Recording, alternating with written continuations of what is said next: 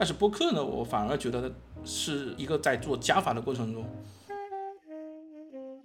现在信息茧房太严重了，我觉得满仓以后作为一个偏投资类的节目的话，我希望我们能够提供一些事实的资讯。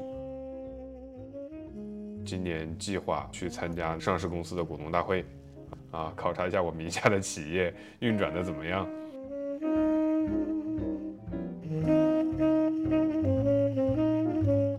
Hello，大家好，这里是满仓以后，我是文少。Hello，大家好，我是过完年有些慵散的老李。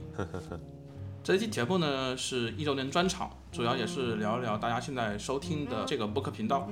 话说每过十五都算在年上嘛，也是恰逢龙年新春佳节，要祝电波那头的听友们新年能够事随人愿。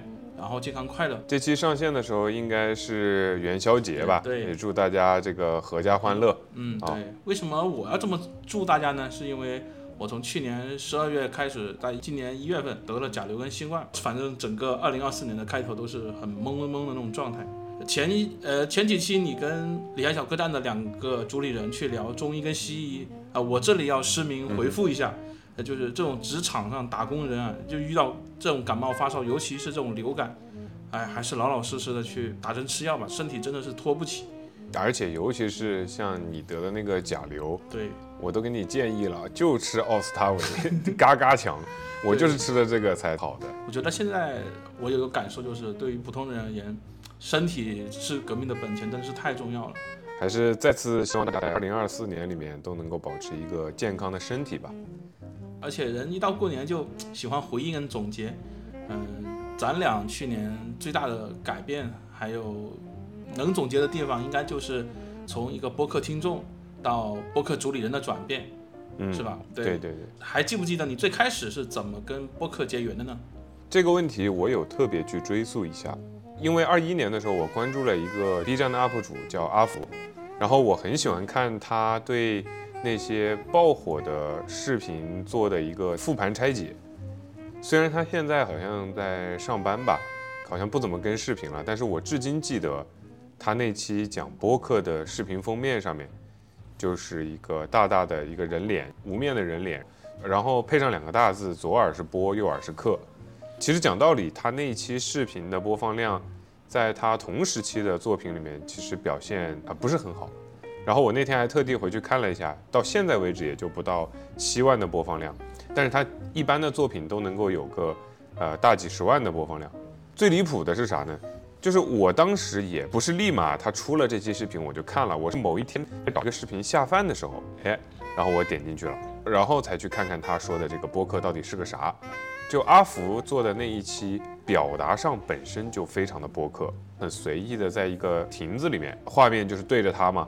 然后他就特别像跟朋友聊天的那种感觉，就是给我的感觉反正很舒服哈。然后他向我传达的那种播客，他自己也说了，他觉得播客特别真实。这个真实不是说，呃，他要表达一个观点要你认同，或者是教你做人、教你做事，不是这样的。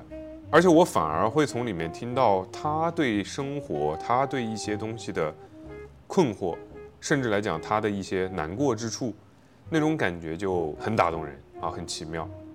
但现在我们可能知道这个东西叫做这个，我称之为真实的力量，就是即兴的这种艺术创造。但当时我是不明白的，等到后来我听播客，然后沉迷播客，我才知道这个东西。所以无论对我作为听众也好，还是呃现在作为一个创作者来说，呃当时那个视频都给了我一种斗宗强者恐怖如斯的那种感觉。我也我想问一下，他的视频主要讲的内容是什么？是讲他自己？跟播客的一些关系啊，还是说他去拆解？对，就讲他听播客的习惯，然后也推荐了一些播客。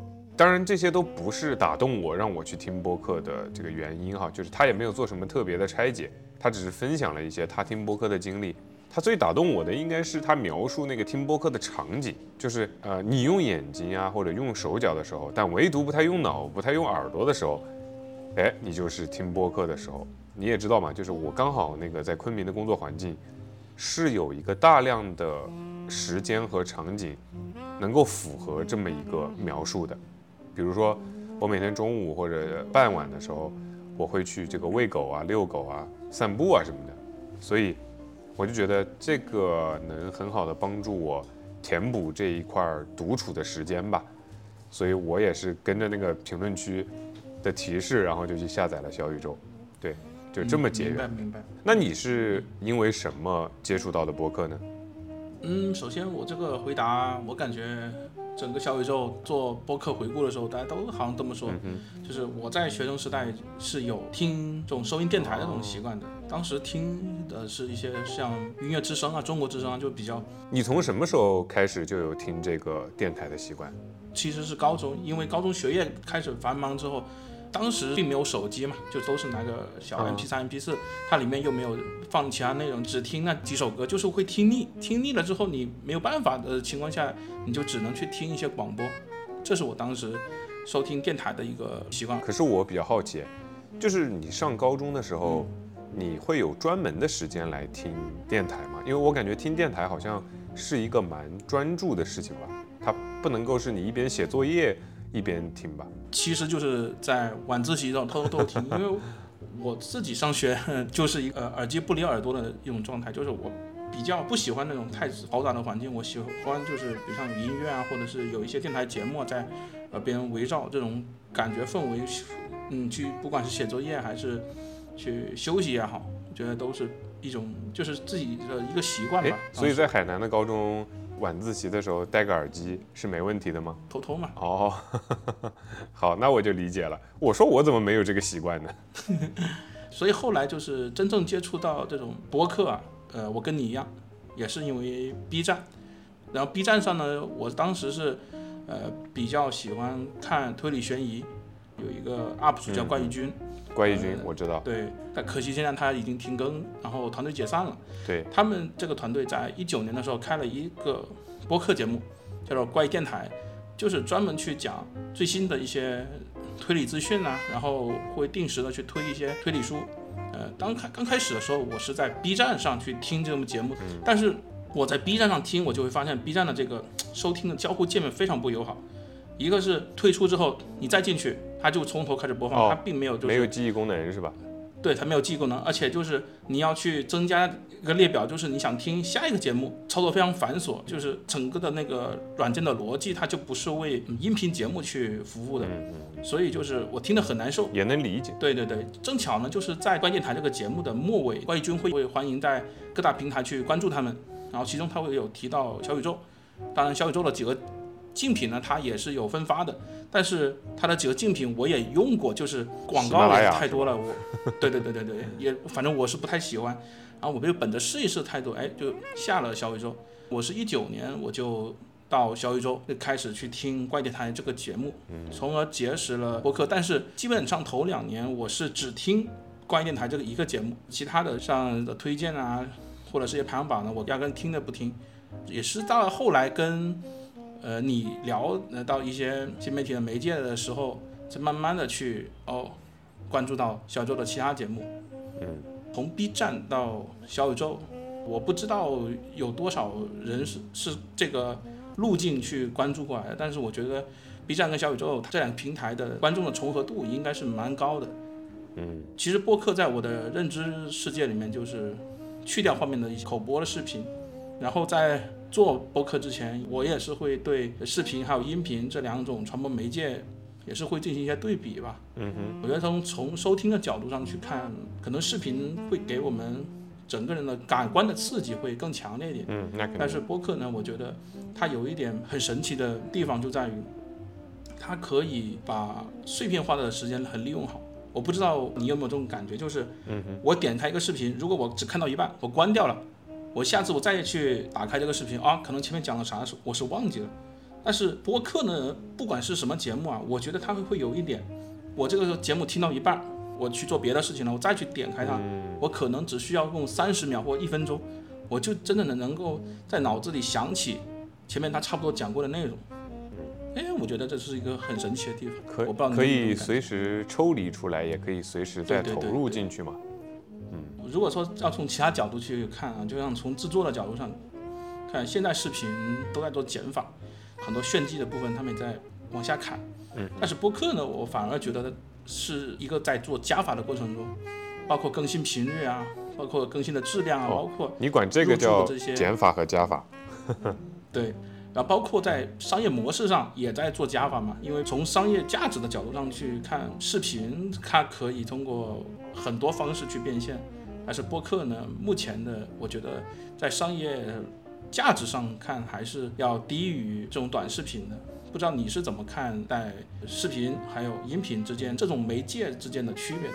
就对于我来说吧，就是播客，我还真就只用过小宇宙，包括苹果的 Podcast 我都没有用过，关只是说在上面关注了我们自己的节目而已。你要说视频和音频跟这个播客的区别的话，这个咱们做满仓以后之前咱们就讨论过的。我现在更多说一点我自己的感受吧，就是看视频的目的可以有很多，什么学知识啦，看一些搞笑的视频取乐啊，对吧？或者是看一些这个电影剪辑，享受一下这个别人剪辑的那种卡点啊，或者是一些视觉盛宴嘛。看视频，我们更侧重于有没有获得什么。对于我来说，我只说对于我哈。但是播客的话，我好像没有那么在意说这个东西要给我带来什么，我只需要它有一个陪伴感在那个地方，比如说洗漱的时候啊，或者是我下楼吃早饭的时候，我跑步的时候啊，或者做家务啊那种。比如说你刚才说播客，它很容易让人抽离出来，就是你听到一半暂停了出来，然后过一段时间再进去，你也不会觉得有什么不舒服的地方嘛，对吧？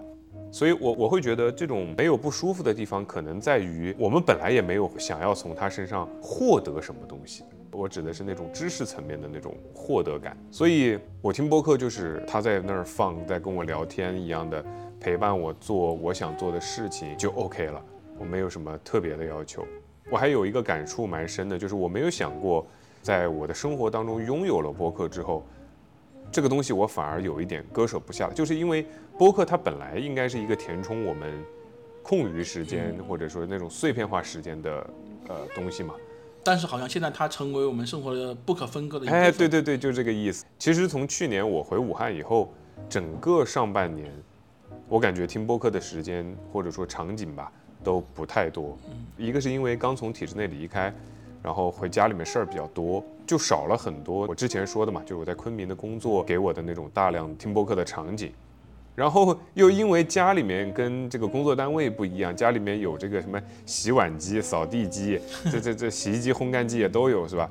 就我以前打扫卫生的一个非常重要的收听场景，也就消失殆尽了。然后刚回来，这个这个运动也没有以前频繁，跑步听播客的场景也没了，就搞得我听播客只有每天早上洗脸刷牙的时候，以及晚上洗澡的时候，或者是这个早上去过个早的时候。其实严格算下来，一天真听不了多久的。直到说是下半年，我还跟你分享了这个事儿了嘛。我说我感觉那段时间听播客听的太少了，就对我们做播客也不是一件好事情吧。对，所以我就刻意的说给自己留出一些，强迫自己在家里健身的时间啊，还有出去跑步啊，也慢慢的现在听播客的这个频率在上来。频率和时长才上来。对，是这么一个情况。但是你好像没有跟我说过你平时在用什么样的时间听播客哈？你每天遛狗的时候肯定在听播客吧？嗯。啊，那那其余的时间呢？你其余的时间什么时候听的？嗯，其实我跟你可能不太一样，我倒对播客没有什么陪伴的这方面的需求，我单纯就是通勤的路上，哎，自己喜欢的歌曲也不是很多，所以就是因为海口是全国没有地铁的城市中最拥堵的一个。呃、哦，是这样吗？对，是的。哦即使我家离公司就十公里左右，但是通勤时间都是蛮长的，就是堵得慌。它并不是说远跟近的问题，嗯，你们那儿要让那个电动车的嘛？堵得慌你就会非常难受，你就得需要音乐啊，或者是一些嗯像播客啊，你去陪伴你。你也知道我是不怎么听谐星聊天会的，可能对这种搞笑的这种节目，我给你安利过好几次，对。我 觉得安利不动，我觉得重不起草。但是我跟你另外一点不同是，我倒是希望播客的内容呢，能够对我自己职场啊、生活啊，或者是学习提升这方面，能够有那么一点点自洽。倒不是说他要给我带来多少新的知识，但是你要给我一点小小的心理安慰，不需要很深刻。因为我觉得太深刻的话，我是一个比较单线程的生物，我觉得很深刻，或者是你调动我很大的情绪，尤其就是搞笑嘛，它会调动我很大的情绪，它会让我开车分心，这也是不太好的一点。通勤时间，还有我像一些饭后散步啊，我包括我健身，我其实都不怎么听播客，因为我总感觉就是你分心了之后，我很担心就是我的力一卸下来，我然后我整个人就会拉伤，所以我是做不、哦做不到说在生活的时时刻刻就是很碎片化的去听播客的，所以我感觉你的这种收听场景啊、收听习惯啊，我觉得是比较大众化一点的，对吧？哦，你觉得我的大众化一嗯，点？对，嗯，对我这种还是比较奇葩一点的。所以在过去这一年，你听过的播客中，你最喜欢的是哪期？有没有一些你比较喜欢的频道可以推荐一下？好，在回答你这个问题之前，我想先问一下收听我们频道的各位听众朋友们，你们属于哪一种类型的？像我这种呢，就可能是偏陪伴型的收听；像呃老李这种呢，就是偏呃获取性收听，可以这么理解吗？嗯，可以，可以，可以。嗯，欢迎大家在评论区留下你自己的收听习惯啊。哎，对，好，回到你刚才的问题哈，嗯我可能要做个分类，嗯，嗯就是我听的播客大致就三种吧，一个是你刚才说的闲聊类啊，就是专门搞笑的；一个是非投资类，一个是投资类啊。在我这里基本上分类就这三种。闲聊类呢，没有说有哪一期特别喜欢吧，就我我现在回想不起来，之前我也回想过，嗯我感觉不存在哪一期更好笑，只要有毛东啊、周奇墨啊，然后六兽啊、石老板这些人，我觉得都还挺好的。但是闲聊有个问题，就是他老不更新。后来我就转去听正经爸爸了，然后觉得也很不错。然后投资类的话，就是我去年听到的最让我觉得惊艳的哈，嗯，呃，而且我反复听了有两遍还是三遍来的，应该是面基有一期节目。这个基本上是咱俩的一个共识吧，都是对对对，我因为因为我当时听完了以后，我立马就推给你了嘛，嗯你记不记得？嗯就是抛开后面跟基金经理的访谈不说，那个我可能觉得没有那么惊艳吧。但是前面关于整个黄金的这个历史发展的叙事，它的那个脉络叙事能力真的挺棒的。对我觉得很棒啊。反正我没有这个能力啊，我非常佩服。恰巧是因为去年下半年的时候，有一些朋友会问我对大饼的看法，然后我会跟别人说，你就把它当电子黄金看就行了。但是我发现这个说法没有什么意义，因为大多数人对黄金的投资其实也也没有概概念，对对对对，然后我就不知道从何说起了。那你怎么理解黄金的价值呢？我总不能让你去看本书吧。所以那天听完老钱的那期播客，我就立马把黄金那一期转发给我的几个朋友了。我说你先听听这个节目，对吧？你你你搞懂黄金之后，再说大饼的事儿啊。包括来说现在哈，我也非常推荐，呃，各位听众朋友们，如果没有听过这一期，推荐各位听众朋友们去听一听那一期。除开投资的话，非投资类的，今年我最喜欢的应该是边角料，就有有一个节目叫边角料，我看他们好像最近还上了呃编辑推荐的，但是是另外一个事情了。我最喜欢的是他们关于进阶的巨人那一期，他们有一个激辩，就激烈的辩论呢、就是关于进剧是神作还是烂尾，展开了一期辩论。就我个人非常非常喜欢进剧这部作品，然后那一天呢，应该是编辑推荐把他们那一期节目给推上了首页，然后那个标题就是我刚刚说嘛，就激辩什么什么什么，就反正就是进剧是烂尾了还是神作啊？然后我那天我印象很深刻，我当时在夜跑，夜跑嘛，我就听点东西，然后我就听了，刚好那会儿进剧大结局，就动画版的大结局。就我听完这整期节目，虽然我甚至叫不出嘉宾的名字，但是就你听到那种另一个领域里面有深度研究、有很多很深度思考的那种动漫评论家，就那种感觉就像是我这个呃作为巨人的一个小迷弟，然后有幸现场听到了各种行业大咖从各种角度解读和辩论这个作品是好还是坏，很过瘾。啊，我觉得那期听到很过瘾，而且我觉得也很荣幸，就是小宇宙的编辑们把这么一期节目呈现到了我面前，嗯嗯，然后我恰好也点击了收听了，主打一个这个缘妙不可言吧。而且说到这儿的话，就是你刚刚不是说你以前不怎么听首页推荐的节目吗？嗯我其实以前也基本上不怎么听首页推荐的节目，而且我甚至会想，有很多选题真的感觉蛮小众，我不知道你有没有这个感觉。嗯那么小众的选题，你放在首页，从商业的角度、流量的角度，会让人感觉到有点浪费的。嗯但是当我听了这期节目以后，我又觉得真香，小宇宙的编辑推荐这个栏目，我反而真心希望它能够坚持下去，不要将来被资本裹挟啊。因为在这个信息茧房越来越重的环境里面，我们很容易听到那些自己想听或者自己只关心的那些内容。那有这么一个地方让我们去听一些不一样的东西，我我还蛮开心的啊，我是这么一个感受。你呢？你去年评价最高、最喜欢的节目是什么呀？呃，我先说一下我的评判标准啊。我评价一个节目的好坏的一个维度是以每期为单位的。我不会因为某个主理人哪期节目好，我就去订阅某个频道。比如像接下来我要说的，我最喜欢的是东腔西调的其中的一期，但是至今我也没有订阅他们的频道。那你是怎么听到这一期节目的？也是首页通过首页推荐吗？对，首页推荐，对，而且就是真香是吧？对对对对，在我的评价维度里啊，我觉得每期都是主理人的心血。要求一个频道，你每一期都会有跟着你想法走的这种节目，我觉得是不太现实的。我说完我的标准后，我就说下我最喜欢的是东腔西调，有一期，那期的标题叫做《进步的幻象》，在卷和躺之外，重要的是走出倦怠。这一期呢是这个频道的主理人叫荷包蛋何必，呃，和一个大学教授叫孟庆言他的一个对话。从内容上呢是以去年五一调休为一个楔子。首先首先聊到的问题呢，他的这个用词啊就非常精确，能够直接击中我的点。作为打工人，尤其啊银行狗，调休怎么会有这么恶心的东西呢？对银行工作人员来说，调休就是在变相增加工作。要上班的时候，我原本是可以休息的，全天要上班。尤其是这种调休，有可能还要加班。但是你在调休之后，尤其像五一、十一、元旦这种月末月初的时候，天是不能放假的。就是别人在放假，我还在上班，无形之间双倍的上班时间，就是非常的痛苦，你知不知道？你还不如就让我平时就是周末继续放着，即使被领导要求加班，那我也晚上的时间是属于自己的。所以就是调休啊，真的让我非常的痛苦。他一聊到这个话题啊，我真的就非常的有感触。还有就是他会聊到手，就是在职场中干活的人不如会写 PPT 的人，引起了你的共鸣。对对对。其次就是他不但是很精确的去提出了这些问题，他给的情绪价值也很到位。他并没有很形而上的去说一些大道理啊。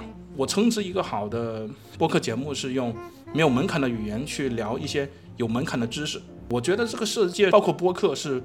不缺会讲大道理的人的，因为这现在这个社会，咱们不缺会当爹的人是吧？对，就是他的出身、他的天赋，包括他的履历，他决定了很多人成长过程就是不平凡的。比如像东方西教这一期的主理人还有嘉宾，他都是高校的高材生，甚至是大学教授。他用很现实的例子，他去对一些他的观点进行证实或证伪。我觉得播客他能够站在自己的角度去说出。让自己自洽的逻辑，我觉得那没啥，那那我我觉得，呃，他只能说是做出了一期就是比较有价值逻辑的播客。但是真真正正能让我佩服的是，他能够站在听众，就站在我自己这个角度，去让我自己能够有一个非常自洽的逻辑，而且你能说服我，我觉得是这期节目嗯很棒的一点，他没有一味的去宣扬这种负面的情绪。还是在这种就是无可奈何之间，他去寻找到，就是你怎么样去更容易接纳这些东西。而且这期节目是五一上线嘛，到现在大概大半年过去了，从这一段时间的一些经历来看，他们这期的很多观点是让我很幸福的。呃，所以回到播客这个话题上来，从播客中我是感受到了自己的渺小。听的过程中，我会。有想过说是不是要去挑战一下自己软肋，比如像自己的这种对谈能力啊，从输入到输出的这种知识的这种转换啊，加之前些年的区块链，去年的人工智能，其实让我在生活中都会有思辨的这种心态。嗯，而且在做的过程中，我会发现我对这种订阅数的这种增长还是有比较强的这种正反馈的，这也是我自己觉得能够驱动我去做播客的一个动力嘛。就像东腔西调这期他讲过的，你真真正正闲下来啥事都不做，其实你是非常痛苦的。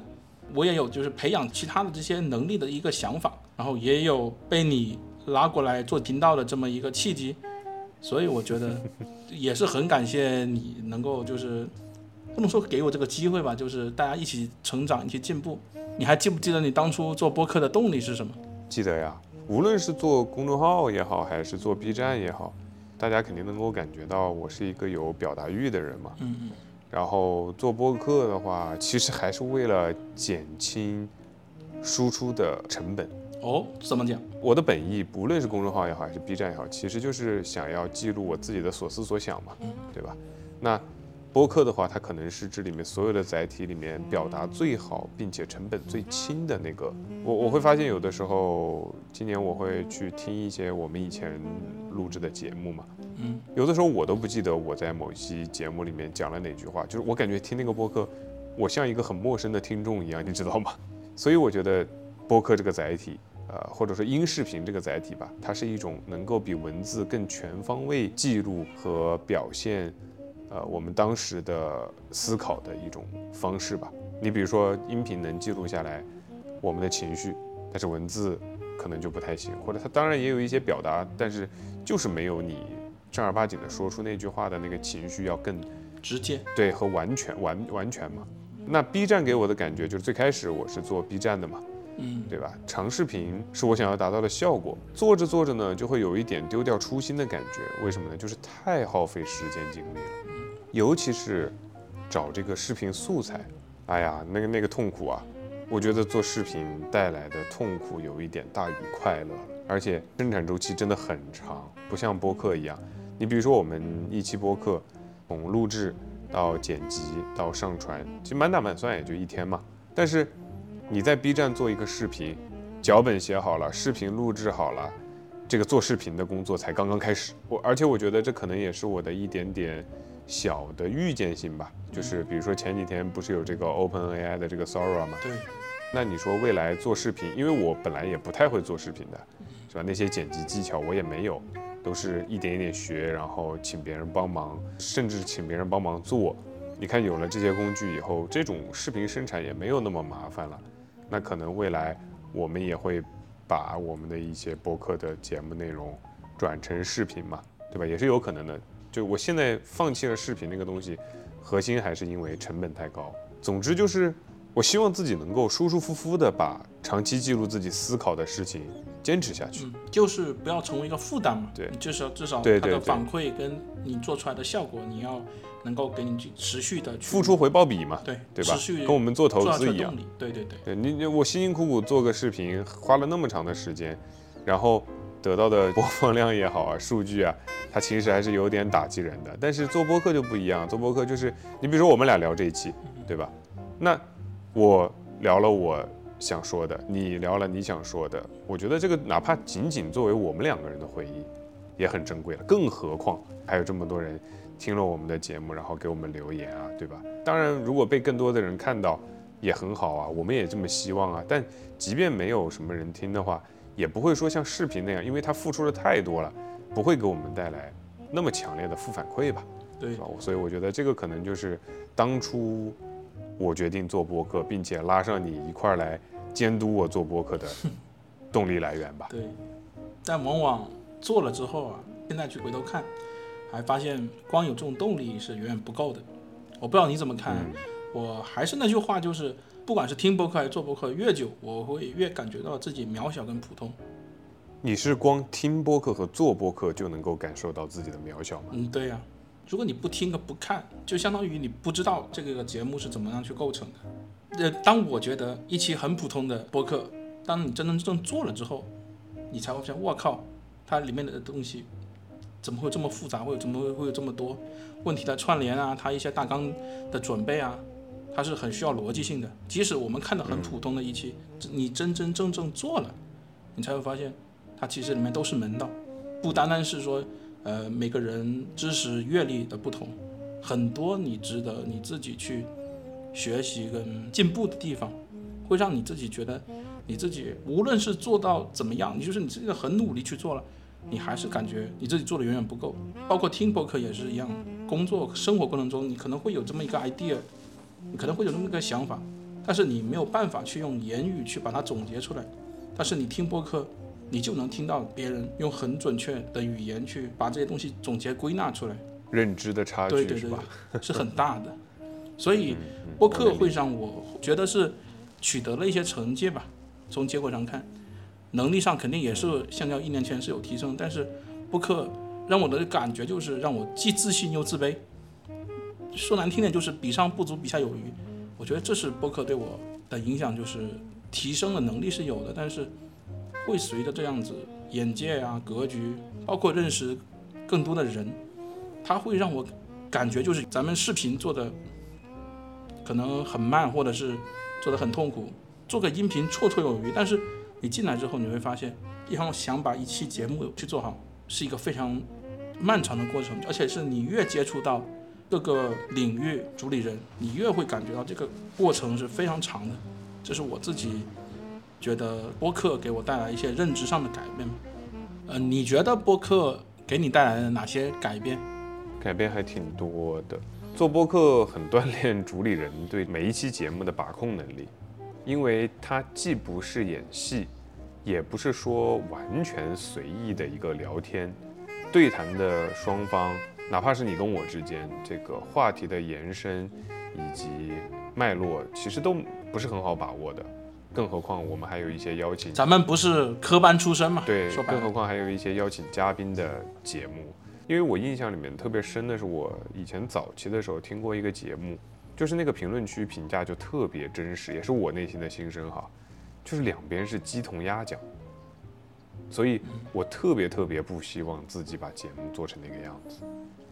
我想的是，通过听别人的播客，到做我们自己的播客，然后我来认识到自己，就像你刚才说的嘛，认知上的一些不足，然后去迭代自己，然后把这一路上的迭代都展示在满仓以后上面，用满仓以后来记录我们的这种呃个人的成长吧。你像现在看的话，你刚才说是只是听和做就已经让你觉得自己有一些不足了。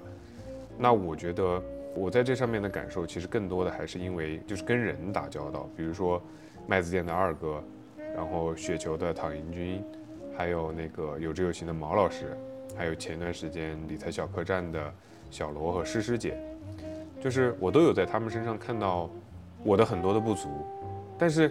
很奇怪哦，就是我感觉这些人身上都有一种很奇妙的力量，就是我没有因为看到他们觉得自己很差劲吧，我反而会觉得自己会在今年用一个全新的速度去迭代我自己，而且我对这件事情还很有信心，就是那种对生活、对未来充满信心的感觉，反而是去年在做播客之前完全没想到的。然后你你刚才也说了嘛，就是我们还是去年取得了一些成绩的嘛，虽然很遗憾，但是实际上也挺幸运的了。你看上过呃首页的编辑推荐嘛，然后我们也上过新星榜嘛，就在前不久我发的投资最重要的是大年初一还上了那个什么锋芒榜，可能是因为大家大年初一都不发节目，让我捡了个 空子吧。总之就是太卷了。对，总之就是。呃，虽然没有达到我们年初，就是我们那个发刊词里面，我们不是定了个目标，是以一万的订阅量嘛，对吧？等我们真正做下来，做到今天，我们也可以非常诚恳的说，就是凭我们这两下子能做成这样，已经很知足了，对不对？对对对。最后就是我觉得，嗯，我刚刚也说了嘛，现在信息茧房太严重了。我觉得满仓以后作为一个偏投资类的节目的话，我希望我们能够提供一些事实的资讯，比如那一期贝莱德是不是真的跑路了，比如那个十点存款到底能不能存，对吧？我们帮大家避避坑，还有我办信用卡那一期跟大家分享一下，对吧？还叫上工藤，我们一起分享一下这个使用信用卡的一些经历吧。我觉得只要足够客观。然后无论它是好的还是坏的，我觉得就很真实，它能够帮助到一些人。现在生产的这些媒体的内容，我感觉很多都在为了这个流量去迎合情绪去生产内容，但是在我们的节目里面，至少目前还没有。啊，我也希望我们可以用我们自己的知识，尽可能的去还原一些事件背后的真相。我觉得这应该是一个很宝贵的初心吧。我希望我们能坚持下去，啊，要坚持啊，你也要坚持啊。好好好，你刚刚连说了那么多期，哎呀，真的是让我感觉很感慨。那在满仓以后这个频道做了这么多期，嗯这一年下来，嗯，有没有哪一期是你自己最满意的？每一期都满意啊？你难道不满意吗？哪一期你不满意？你先说你的嘛。啊，我我反正是每一期都挺满意的。我觉得没有一个高下之分。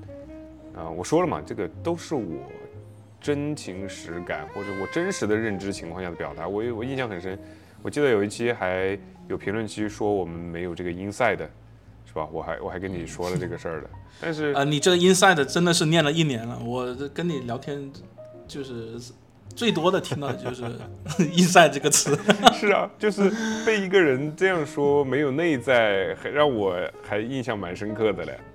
那你要说最有 inside 的一期，我认为还是就是那个 A 股十年系列里面的那个开篇，就是那个我用十年观察到了 A 股的真相，我印象特别深。就像有人说我们没有 inside 一样，也有一个听友他留言说那一期节目他听了五遍，多哇！我看到这个评论的时候，我当时很感动啊，我就想。那我里面总结和分享的东西是有被别人共鸣到的，对吧？就像你听那个东腔西调那期节目一样，你也有觉得共鸣，嗯对对不对？然后半年后，我们还把这期节目搬到了 B 站，对吧？嗯，然后还成为了去年 B 站播放量最高的一期长视频，对，而且那个视频的质量，我说实话，就是做了一个文字特效，我就放上去了。但是他又一次的获得了这个数据上的认同，所以我觉得被别人的认可吧，就是我很满意的另外一个点吧。就非要挑选一个最满意的吧，那我就选这一期。再就是我觉得我们现在来说最满意的一期节目，好像还没到时候，因为就像我前几天看《飞驰人生二》里面那个有一个很打动我的点，就是尹正跟沈腾说，咱们只要足够努力，机会就一直在。然后沈腾跟他说，他说不是的，我努力过无数次了，但我明白机会只存在于那其中的那么一两次。我就感觉投资上我肯定是理解这句话，并且在践行这句话了，但是在播客这件事情上，我们还没有说足够努力到无数次，所以我们还是先努力吧。加油。你呢？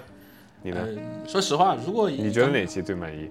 说实话，如果以刚才我去评价一个好的播客节目的那个标准，委婉一点，咱们的频道还有非常大的上升空间。那就直白点说，就是目前我参与的节目，没有一期是让我满意的，呃可能会有一点点完美主义，但是你对自己要求太高了。嗯，但不不，但是我觉得就像你刚刚说的，我更相信好的节目就是总在下一期。我是希望今年够花更多的时间跟精力在播客上，包括我觉得自己去年做播客也不是很勤快吧，老是被你催着 deadline。